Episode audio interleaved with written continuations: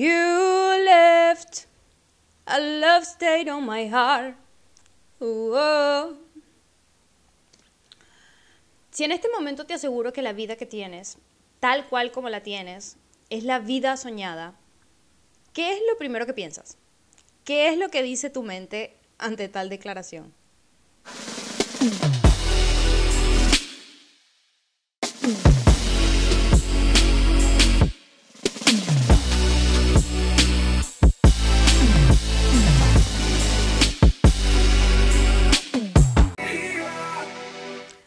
Buena y una mala noticia. La buena es que efectivamente tú tienes la vida soñada. La mala es que el sueño en cuestión realmente está siendo manejado por alguien más, probablemente un extraño. Entonces ese extraño fantasea con cómo sería tener tu vida en situaciones específicas. ¿No sería magnífico tener tu educación, tener tu salud, tener tu posición social? ¿No sería hermoso ser tan lindo como tú? Fantasearía ese extraño. E incluso hay extraños que deben fantasear con tener la vida entera de alguien. ¿No sería uh, increíble tener la vida de la hija de Beyoncé? es muy extraño, es muy raro, es muy atípico pensar que mi vida es la vida soñada, porque mi vida simplemente no es tan interesante. Eso lo puede pensar una persona que acaba de terminar su relación después de tres años con alguien que realmente amaba o una persona que acaba de perder su trabajo y en el camino a su casa mete el pie en un hueco y ahora tiene un esguince. ¿Quién caramba podría querer tener mi vida? ¿Quién podría querer tener mi vida? Yo creo que muchos, yo creo que miles, millones, y si no tengo cuidado, un par de billones. Una forma de encontrar a esa gente es geográficamente. Hay países, hay lugares en el mundo en este momento en donde la vida es mucho más complicada. Por ejemplo, mi país, de donde vengo, Venezuela, en donde la gente gana 10 dólares mensuales y sufren por conseguir agua, luz, comida. Un video como este sería imposible de subir, porque el servicio de internet creo que cuesta 45 dólares y la gente gana 10. No podría estar haciendo lo que hago. Y estaría seguramente ocupada pensando en agua, pensando en transporte, pensando en comida. O Corea del Norte, por ejemplo, en Corea del Norte la gente daría lo que sea, nada más para entender que existen los videos. La gente no sabe que existe Internet en Corea del Norte. Ver una computadora es algo imposible, no conocen. En Corea del Norte no saben que hay un mapa mundi, no existe el mapa mundi.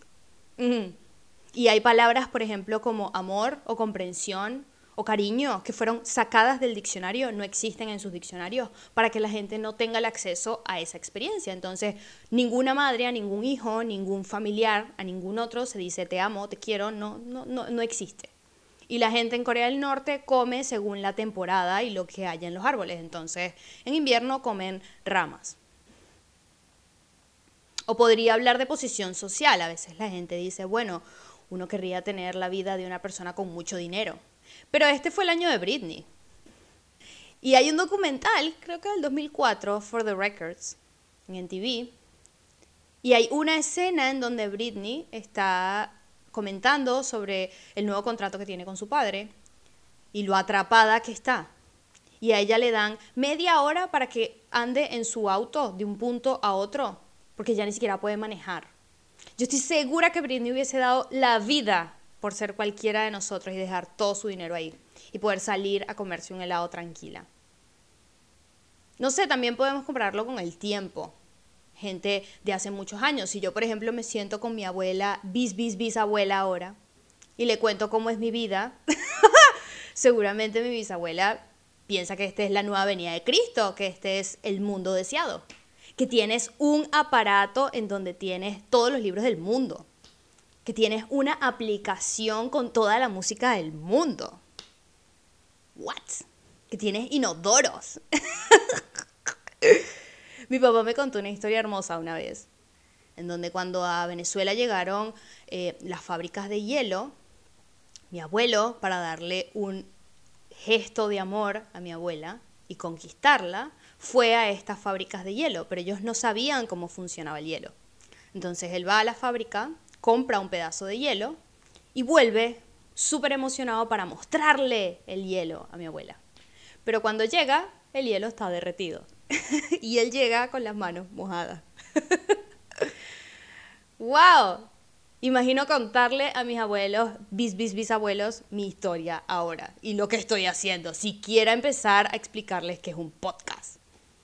Seguramente mis bisabuelos eran muy felices igual porque no conocían nada de esto, entonces no sufrían por ello. Somos nosotros los que sufrimos por tener cosas.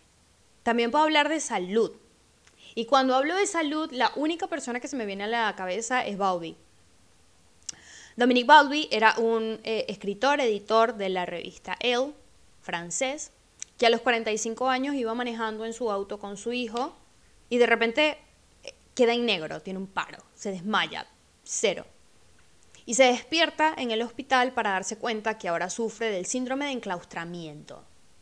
Es una condición en la que ya no puedes caminar, ya no te puedes mover, ya no puedes comer, ya no puedes hablar. Lo único que Dominique podía hacer era pestañear su ojo izquierdo y mover la cabeza ligeramente de un lado a otro. Y como este síndrome es súper justo, su cerebro quedó perfectamente funcional. Entonces Dominique podía pensar normal, pero no podía hacer nada. Imagínate eso, imagínate estar normal en tu vida y que de repente te despiertes y estés encerrado básicamente en tu propio cuerpo. Como él era editor de una revista, él decide empezar a escribir de alguna forma sus memorias sobre cómo es la situación y cómo es la vida con ese síndrome. Entonces él escribe 45 páginas, pero como no puede escribir nada, no puede hacer más nada que pestañear su ojo izquierdo, él empieza a hacer códigos para identificar cada letra. Entonces, con la A es un código, la B es otro código y él empieza a pestañear para ir deletreando cada palabra de lo que él quiera decir. Y esa es la única forma de comunicación que él tuvo después de tener ese síndrome. Entonces escribe La campana de buceo y la mariposa, que es un librito de 45 páginas en donde él cuenta cómo es su vida con ese síndrome. Yo creo que ese libro debería leerlo todo el mundo. Es un libro hermoso, debería estar en la materia que debería existir sobre apreciación de la vida, en el capítulo de Dominique Bowlby. Es fantástico, está en internet, está en inglés, está en francés. Y si no sabes hablar inglés, ¿por qué no sabes hablar inglés? Ya es tiempo. Pero también hay una película, también se llama La campana de buceo y la mariposa, que pueden ver en internet. La recomiendo un millón de veces. Y hay una parte, hay un fragmento que quiero leer en donde él está hablando de cómo son los baños, cómo, cómo es bañarse eh, una vez que estás en esa situación. Lo voy a leer en inglés y por ahí, por ahí voy a poner subtítulos. Dice, One day, for example, I can find it amusing in my 45 years to be cleaned up and turned over, to have my bottom wiped like a newborn. I even deliver a guilty pleasure from this lapse into infancy. But the next day, The next day, the same procedure seems to be unbearably sad, and a tear rolls down my cheek. My weekly bath plunged me simultaneously into distress and happiness. The detectable moment when I sink into the tub is quickly followed by nostalgia from the protracted inventions that were the joy of my previous life. Armed with a cup of tea or a scotch, a good book, or a pile of newspapers. I would soak for hours, marboring the taps with my toes. Rarely do I feel my condition so cruelly as when I am recalling such pleasures. Yo me imagino a la persona que acaban de echar de su trabajo y que metió el pie en el hueco y que ahora piensa que tiene un esguince, contándole esto a Bowie. Y Dominique con su ojo izquierdo respondiéndole, qué buenas noticias, qué buenas noticias que acabas de perder tu trabajo, porque ahora tienes la oportunidad de conseguir uno que realmente te guste. Tienes una segunda oportunidad de comenzar de vuelta. Qué extraño y qué magnífico. Como cuando Luke pierde todo en Star Wars, que pierde su casa, pierde todo.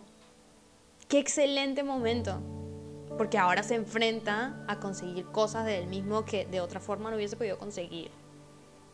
Y estoy segura que Dominique le hubiese dicho, no importa, qué bueno que tienes ese 15, porque eventualmente te vas a recuperar y vas a poder disfrutar tus piernas. ¿Y qué otra razón más increíble puede haber para disfrutar tus piernas que tenerlas y que funcionen? ¿No?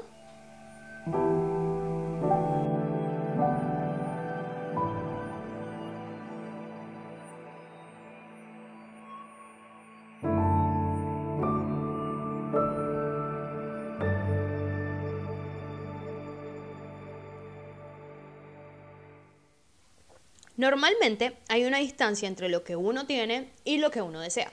Entonces yo estoy acá, quiero algo que está en algún otro lado y yo tengo que hacer un montón de cosas para llegar a conseguir lo que deseo. Entonces se hace eso. Cuando por fin consigo lo que deseo, ahora encuentro otra cosa que quiero desear, entonces se crea una nueva distancia entre donde estoy, lo que tengo y lo que deseo.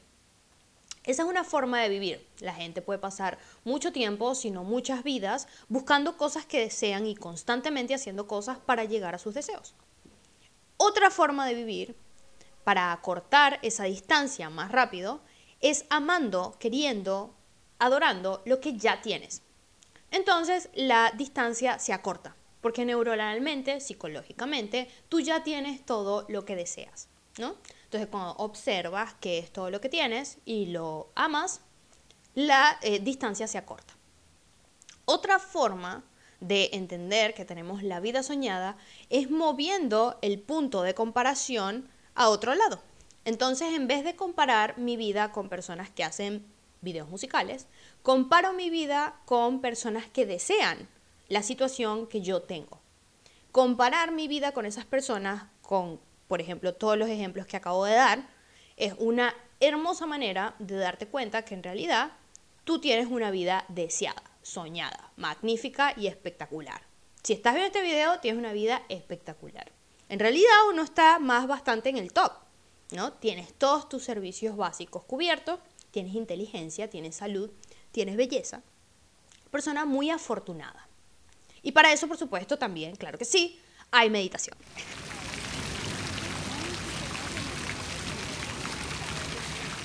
La meditación es justamente eso, es tomarse unos segundos, unos minutos, unos momentos para cambiar el foco de comparación y en vez de ponerlo en las personas que yo desearía ser, ponerlo en personas que desean ser como yo. Y que por situaciones, eh, recursos, eh, cosas de la vida, incluso el lugar en donde nacieron, no tienen la oportunidad de tener la experiencia que yo en este momento estoy teniendo y al mismo tiempo prestar atención a esas cosas, a esos recursos que yo ya tengo, que a veces los tomo por sentados. Y es un error, es un error porque cuando uno hace esta meditación, crea como efecto secundario en su biología y en la forma en la que piensas una generosidad más grande, una compasión más grande, creas más empatía. Y eso tiene un efecto en las personas en tu círculo, un efecto a tu alrededor. No es lo mismo estar alrededor de una persona que se siente generosa porque tiene, que se siente abundante porque siente que tiene, que se siente empática y que muestra esa empatía, a estar con una persona que siente que solamente hay problemas, que es víctima, que le faltan cosas, que está desde una energía en donde todo falta. No es lo mismo. Es casi, yo creo, una responsabilidad de cada uno de nosotros observar lo que tenemos y ver en dónde estamos situados, porque realmente no importa en dónde estés o lo que tengas, si tienes la capacidad de hablar, caminar, tener salud, ya eres increíblemente afortunado. Entonces, hay ciertas verdades, ciertas cosas que uno a veces toma por sentado o que ignora la vida a veces se puede poner realmente mucho peor de lo que es y eso es una realidad. Yo no creo realmente que nadie esté en control de su experiencia al 100%. Yo creo que las cosas tanto buenas como malas simplemente pasan. Por eso no creo que nosotros realmente tengamos un control de nuestra experiencia. No creo en el libre albedrío. Pero yo creo que ese es un tema para otro podcast. El fin es que eh, justamente cuando uno entiende que lo que tiene tal vez no lo puede tener mañana o tal vez las cosas pueden cambiar o tal vez mi salud no va a ser la misma en los próximos 30 años, yo entiendo que hay cosas para apreciar ahora que debería estar apreciando ahora y que podría estar disfrutando ahora. Hay una oportunidad para hacerlo. Y como efecto puedo tener una vida mucho más linda, una vida mucho más tranquila, una vida mucho más llena y mucho más plena. ok, Una de las razones por las que decidí hacer un podcast visual es porque estoy obsesionada con lo que pasa en la mente cuando está en un estado artístico, con todo el resultado que salga de un artista. Entonces quiero llenar estos capítulos con la mayor cantidad de arte posible. Y hoy van a ver una animación de Heidi y de Paulina, que son estudiantes de diseño de imagen y de sonido en la UBA. Y está espectacular. Gracias a Sergio por poder hacer esto posible. Y les voy a dejar en el link de abajo eh, todos los links a sus redes sociales y a cómo hicieron esta animación para que vayan y la sigan. Muchísimas gracias por escuchar y espero que disfruten el show.